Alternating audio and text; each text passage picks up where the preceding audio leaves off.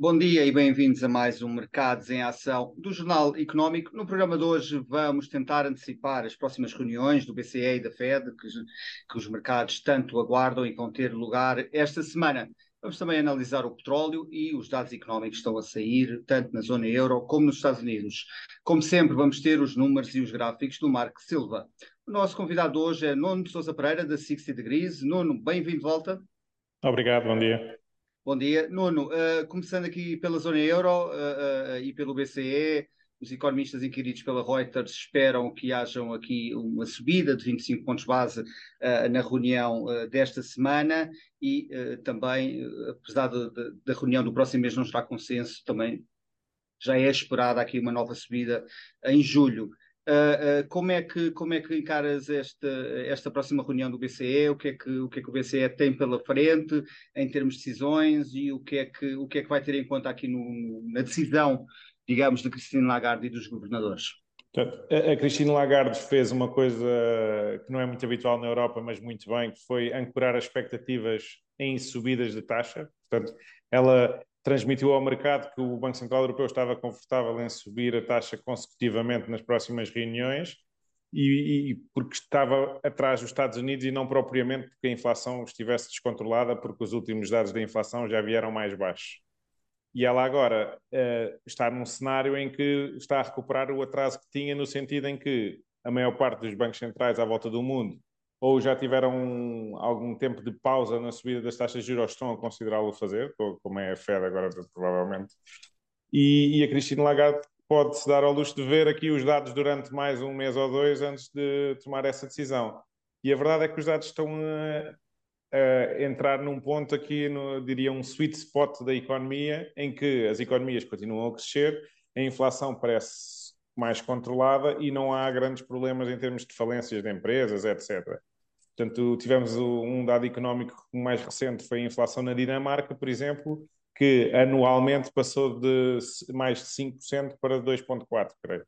E, portanto, é, é, é uma queda para dentro dos patamares já expectáveis, portanto, há de ser dos países que está, que está mais à frente nesse combate à inflação, dentro da zona eh, dentro da Europa. A Dinamarca não é bem zona euro, uhum. é um PEC. Mas, mas, portanto, são dados que permitem perceber que hum, há um efeito de abrandamento destas pressões inflacionistas e conseguimos ver isso perfeitamente nos preços das matérias-primas, etc. Portanto, isso vai permitir ao Banco Central Europeu, mais uma vez, ter aqui algum tempo para voltar a fixar as expectativas e gerir aqui as expectativas com base nos dados. Nuno, a, questão é que, apesar de tudo, as expectativas de, dos consumidores uh, para os próximos três anos ainda colocam a inflação acima dos 2%.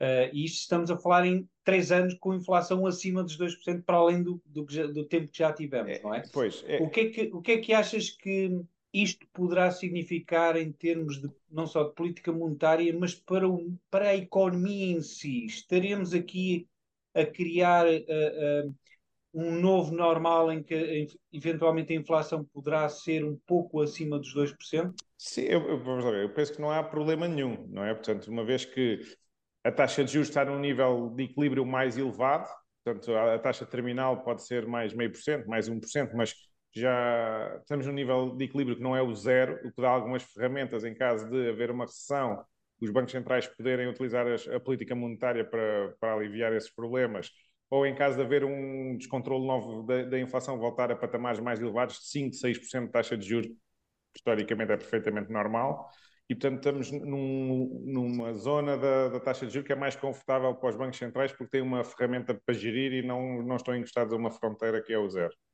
Agora, a verdade é que os custos laborais, quer nos Estados Unidos, quer na Europa, estão acima do. Os aumentos dos custos laborais estão acima dos 4% year on year e, portanto, a pressão via aumentos de salários na, na componente dos preços deve, deve, se manter durante os próximos tempos, até porque os acordos laborais são negociados para períodos de dois a três anos mas por outro lado, para já temos as matérias-primas uh, muito mais deprimidas, portanto, não só no complexo energético como o petróleo e o gás natural, mas mesmo os materiais base, o cobre, que, que é muito associado a ser um barómetro da economia, etc., continuam em valores uh, baixos e em queda. E, e, portanto, não havendo falências no lado das empresas, nem havendo problemas bancários, diria que a economia tem aqui um, um espaço para se otimizar em termos do custo de produção apesar de ser com salários mais elevados. E, portanto, isso vai também permitir que o consumidor seja mais resiliente, quer ao nível do consumo, quer ao nível de não haver problemas de crédito das casas, do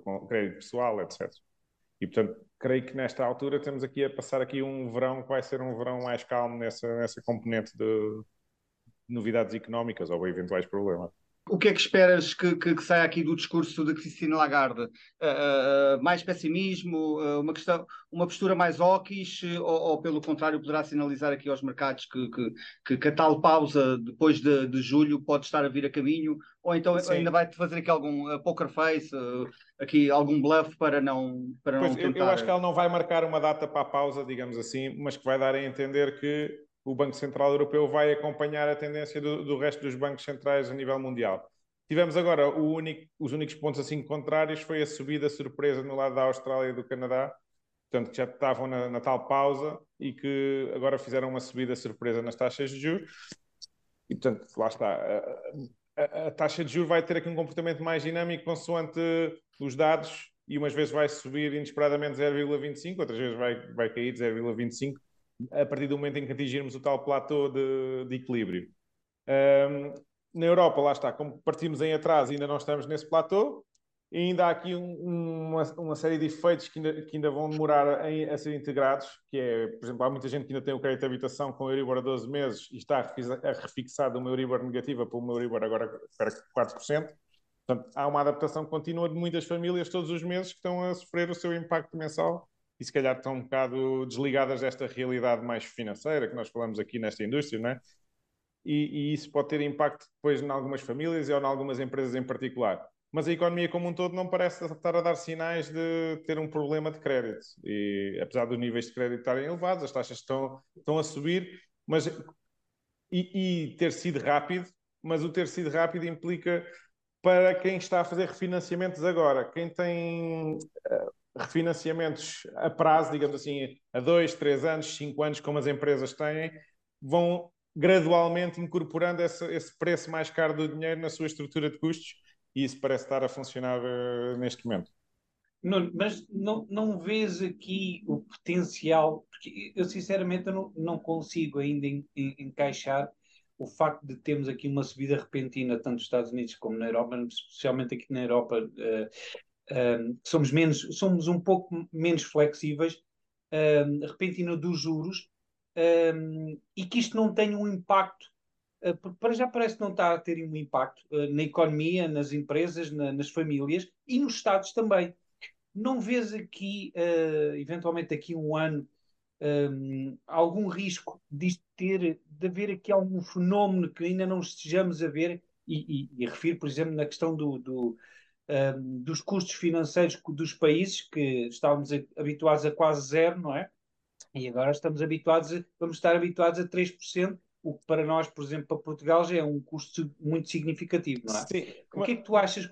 Achas que vamos conseguir passar por isto sem, pelos pingos da chuva? Eu acho que há aqui uma realidade, o, o tal risco que tu estás a dizer existe, não sei bem onde é que pode vir, durante algum tempo pensei que pudesse ser um segundo pico da inflação levasse a quê? Os mercados, a expectativa de taxa de juros de mais médio e longo prazo subisse.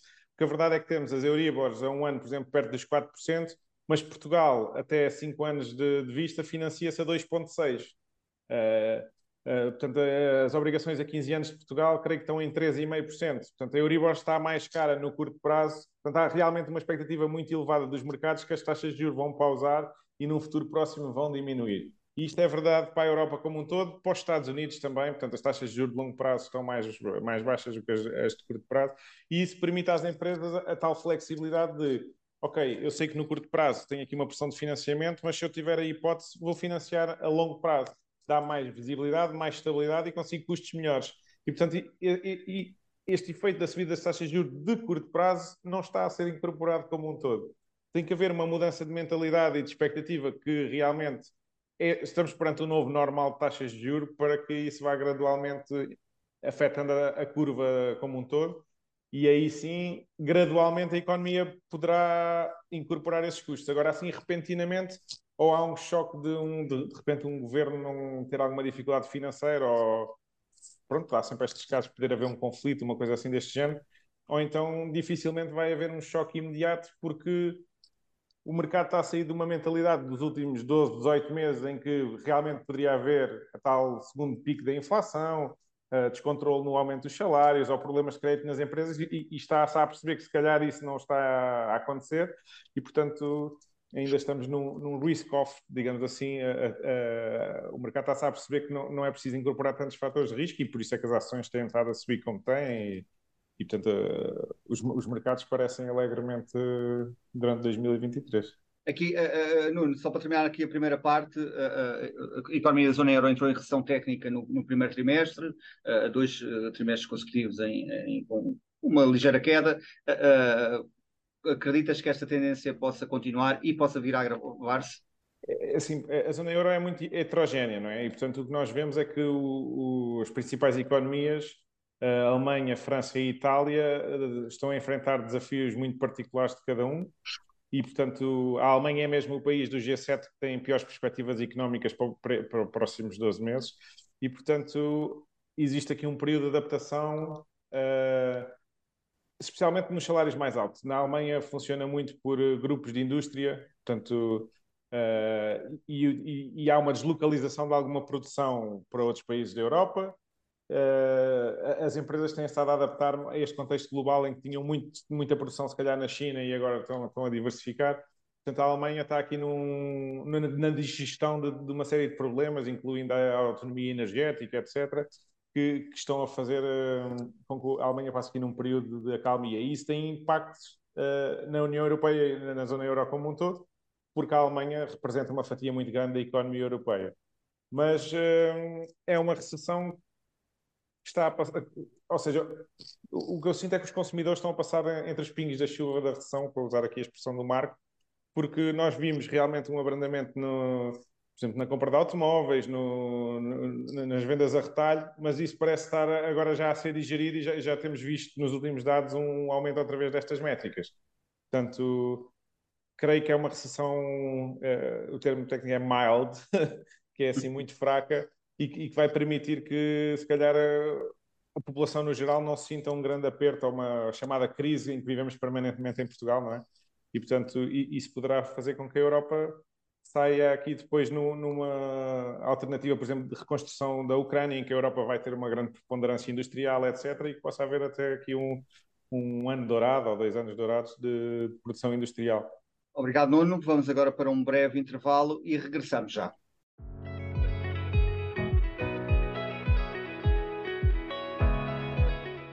Bem-vindos de volta à segunda parte do Mercados em Ação. Vamos agora aos mapas e gráficos da semana com o Marco Silva, onde vamos ter em destaque o setor tecnológico, aqui com destaque para a Tesla, o Brasil, o ouro, o Brent, o FTSE e também o Nasdaq. Marco?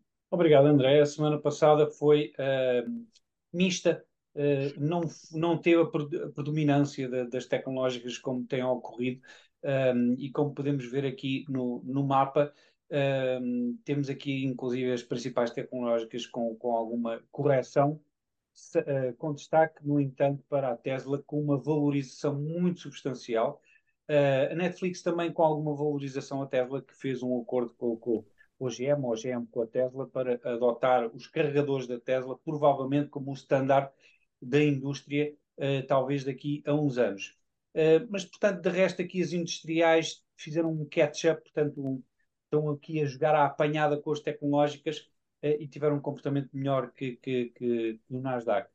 No entanto, como é indiscutível desde o início do ano por este mapa, as tecnológicas são as grandes vencedoras de, para já uh, deste primeira parte do ano, um, ehm, com valorizações muitíssimo significativas, superior a 30%. Estamos a falar de empresas que valem um trilhão de dólares ou um bilhão em nomenclatura europeia. Um, ehm, e, e, Aqui, por exemplo, a Tesla com mais 98%, a Meta com 120% e aqui a Nvidia com 165%. Portanto, estas foram as, as empresas que mais valorizaram este ano, sem a mínima uh, comparação. Em relação ao resto do mundo, na semana passada, aqui destaque para o Brasil, com a Petrobras a puxar pelo, pelo índice, mas não só. Tivemos aqui várias empresas brasileiras com, com uma valorização muito significativa na semana passada. Em relação ao, aos setores e aos mercados, nada de muito significativo, com exceção aqui dos mercados desenvolvidos, com alguma correção em relação aos mercados emergentes, e a Europa ligeiramente pior que uh, o, o, o, mercado norte-americano. Em relação aos, aos, aos, gráficos, começamos com o ouro, nós temos vindo a seguir aqui o ouro, em termos semanais, este canal ascendente uh, tem aqui potencial para ser quebrado em baixa. Esta semana vai ser muito importante, caso quebre em baixa, podemos ter aqui o, o teste da, da, média móvel nos 1890 dólares por onça. Reparar aqui que este máximo já não conseguiu atingir a parte superior do canal, portanto o ouro tem aqui alguma perspectiva de correção negativa, mas precisa primeiro que nada quebrar em baixa esta linha inferior. O Brent, o Brent que já esta semana testou esta linha de tendência que está a agir como suporte nos 72 e, uh, dólares e meio uh, por barril, vamos no Brent, vamos ver se realmente consegue uh, resistir ou se quebra.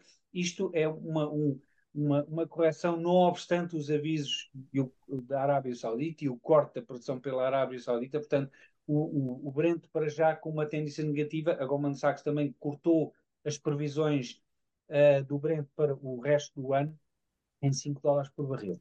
Um, o FTSE, o FTSE que atingiu máximos históricos aqui há umas semanas, agora está numa correção muito ligeira, tem aqui os, os 7.150 pontos como zona uh, de suporte e tem aqui esta linha azul que está aqui a funcionar como uh, um imã, ora sobe para cima ou, ou, vem aqui um bocadinho abaixo, sobe para cima obviamente, uh, ou vem aqui um pouco abaixo, mas não houve ainda uma quebra muito significativa desta linha de tendência que está, nesta linha de, de, de resistência e, e, de suporte está nos 7.670 pontos. Temos que ter aqui uma quebra realmente evidente para uh, podermos identificar aqui um novo rumo para o FTSE, que, no entanto, como, como fui, está perto de novos máximos históricos. O Nasdaq, uh, depois desta forte valorização, a semana passada esteve aqui a consolidar, tem aqui os 14.790 pontos como zona de resistência em alta uh, e já está aqui um pouco esticado. Portanto, vamos ver se esta semana não temos aqui um pump and dump, portanto, aqui uma, um, um pico depois de, de, de, da reunião do, do, do, Fed e alguma correção já se está a afastar muito da média móvel uh, primária aqui dos, dos, 20, dos 20 períodos. Vamos ver se, se aqui o Nasdaq e, o mercado norte-americano não tem aqui um período de correção nas próximas semanas. E é tudo, André. Obrigado, Marco. Uh, Nuno, uh, olhando aqui precisamente para, para esta previsão referida pelo Marco do, do Goldman Sachs, que viu em baixo aqui o preço do petróleo, uh, para 86, estava nos 95 dólares, a, a, a previsão anterior, recua uh, para 86 dólares por barril em dezembro. Uh, temos aqui o, o corte dos sauditas não convenceu ninguém. A Rússia continua a injetar aqui petróleo no mercado Uh, e, e sem, sem, intenções de parar, obviamente, porque quer alimentar a máquina de guerra e precisa deste dinheiro. Uh, uh, o, que é que, o que é que podemos esperar para o mercado para, para, para o resto do ano? Faz sentido aqui esta revisão em baixa do Goldman Sachs, sentado aqui pessimista e constantemente a descer.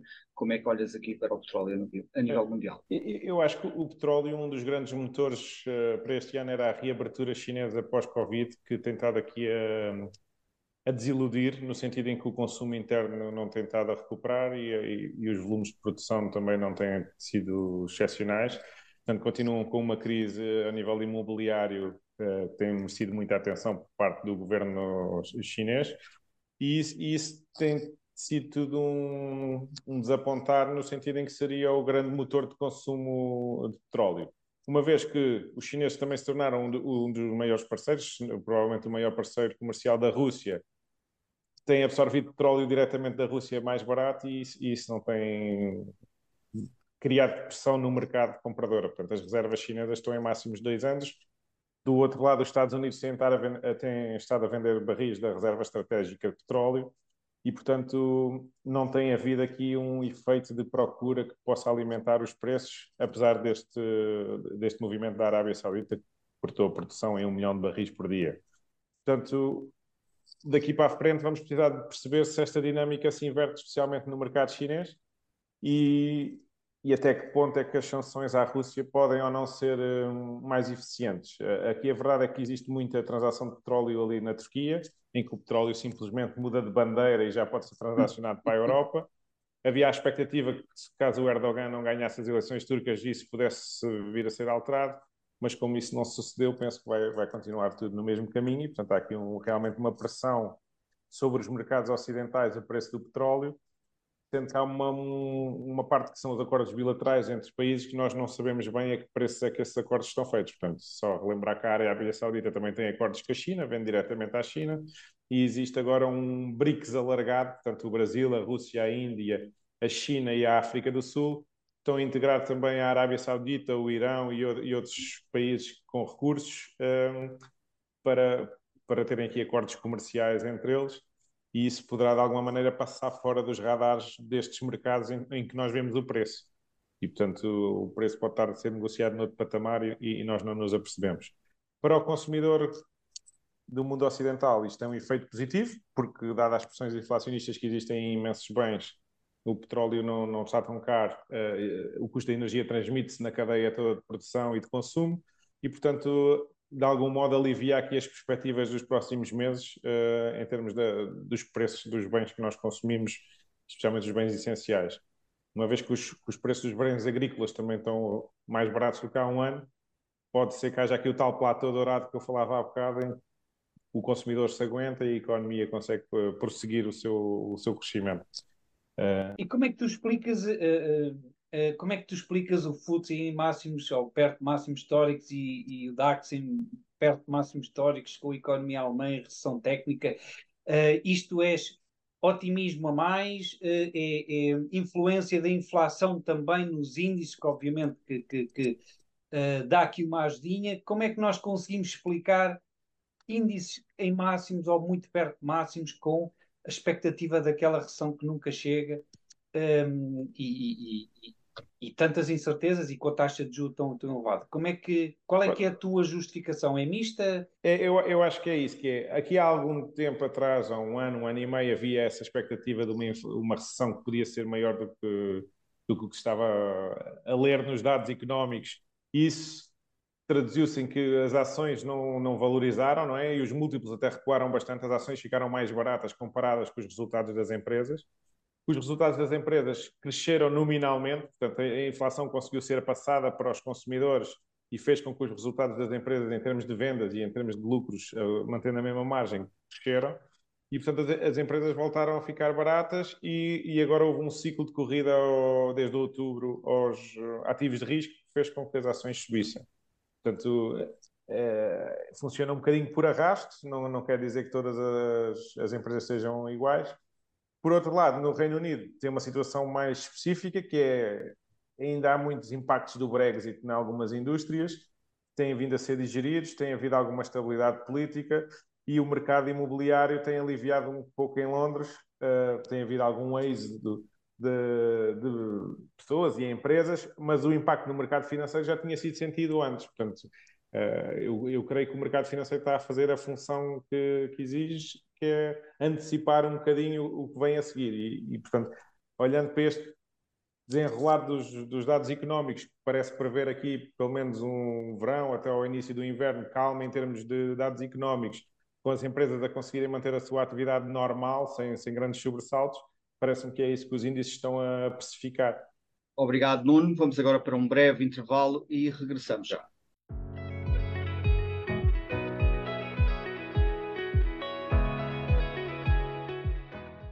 Bem-vindos de volta à terceira e última parte do Mercados em Ação, como habitualmente. Vamos começar pelo número da semana, que refere-se à entrada da zona euro em recessão técnica, leve, uma quebra de 0,1% nos três primeiros meses do ano face ao trimestre anterior, onde também já tinha registrado igual quebra. Este pode ser o início, ou um sinal de alerta ainda que tenue, mas que, que, que, o pior ainda poderá estar para vir. A Alemanha, o motor da, da, economia da zona euro, também está em recessão técnica e a Irlanda, por exemplo, eh, contraiu 4,6% no primeiro trimestre.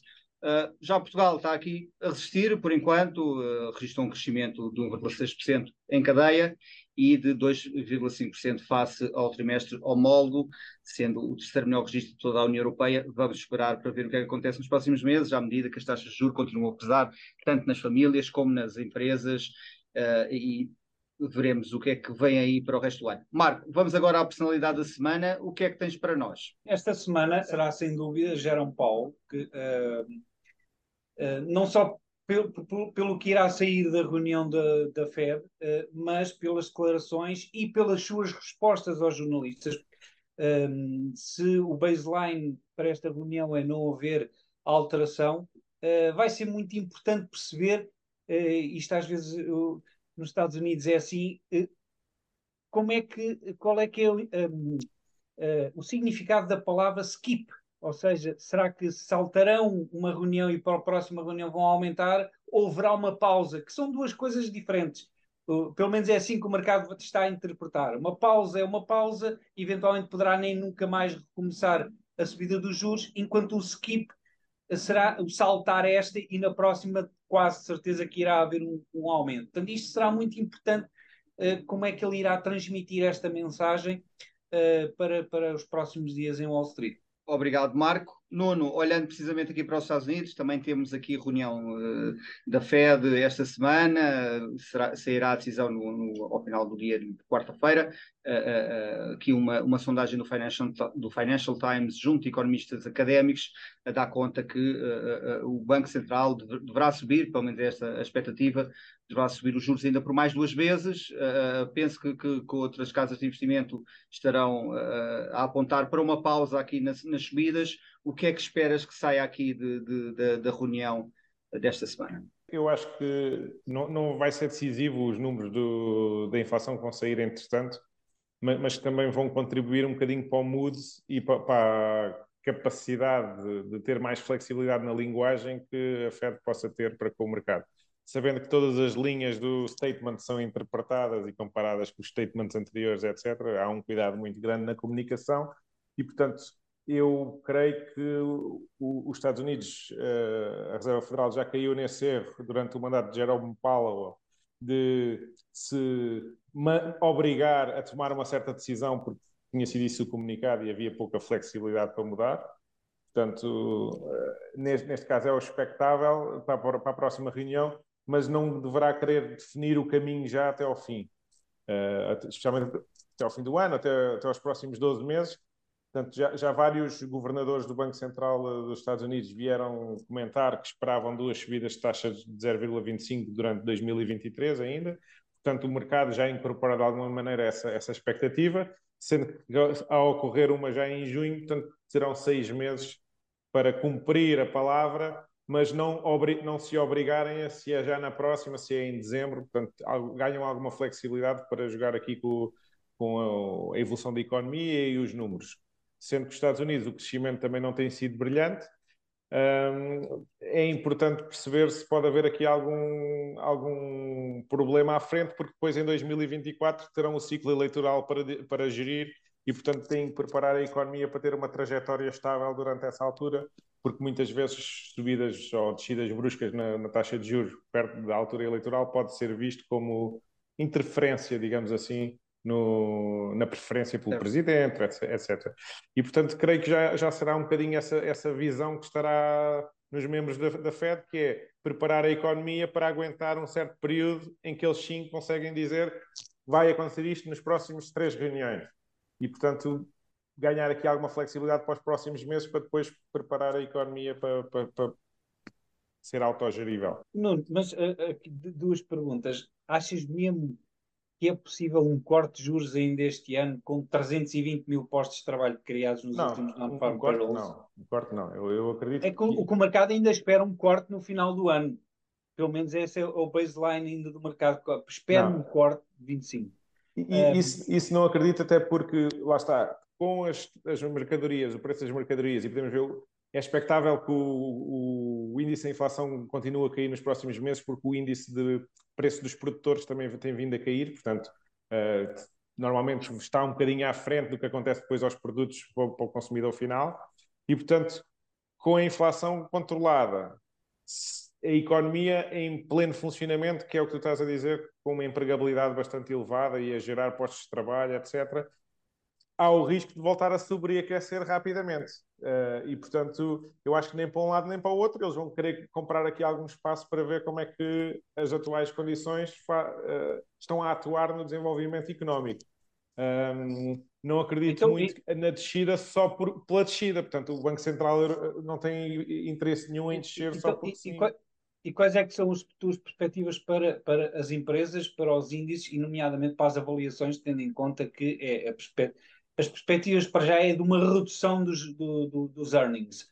Um, que, como é que tu achas que isto tudo vai, uh, vai cozinhar este bolo que earnings mais baixos e, no entanto, o Nasdaq e o S&P 500 claramente em máximos do ano?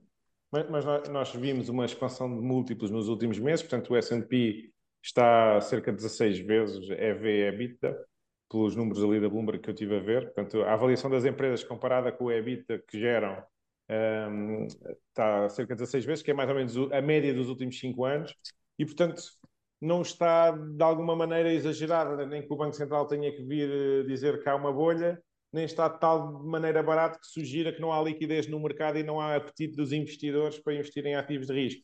Portanto, o que nós temos aqui realmente é um, uma inclinação dos mercados financeiros em termos do, do que é, que é a composição do S&P, por exemplo, para as ações tecnológicas, como tu mostraste, uh, valorizações muito expressivas nas maiores ações tecnológicas no ano, enquanto, por exemplo, se formos olhar para, para o índice que representa as empresas mais pequenas, o Russell, está, está negativo. E, portanto, o, ou pelo menos estava aqui há poucos dias. E, portanto, o, o que podemos ver é que não há um comportamento das ações da economia como um todo da mesma maneira. Provavelmente o que poderá acontecer no caso de uma estabilização económica e com as taxas de juros nestes valores, poderá ser até as empresas pequenas valorizarem mais do que as tecnológicas, uma vez que as tecnológicas, como têm muito mais mediatismo, eh, captaram já todos os investidores agora no início do ano, por exemplo. Se realmente os earnings não corresponderem, o crescimento não corresponder à expectativa que, está no, preço de, dessas grandes tecnológicas atualmente, poderá haver uma diversificação do investimento para, para estas empresas mais pequenas. André, de, deixa-me só uh, adicionar que as perspectivas uh, uh, para os, os, os, resultados do quarto trimestre, os maiores contribu contribuintes para o crescimento serão a meta do S&P 500, a Meta, a Nvidia, a, a, Google e a Amazon. Só estas quatro empresas são as principais impulsionadoras dos resultados do S&P 500. E, e por aí também temos os múltiplos dessas empresas muito acima desta média que eu estava a falar. Portanto, uh, quando olhamos para médias, uh, dentro destes cabazes de ações, estamos muito distorcidos por essas grandes empresas grandes. Nuno, obrigado por teres aceitado o nosso convite. Até uma próxima oportunidade. Obrigado. Até à próxima. Marco, vemos para a semana. Até para a semana. Veja estes e outros programas no site e nas redes sociais do JE. Ouça também a versão em podcast nas principais plataformas de streaming. Chegamos ao fim de mais um Mercados em Ação. Boa semana e bons negócios.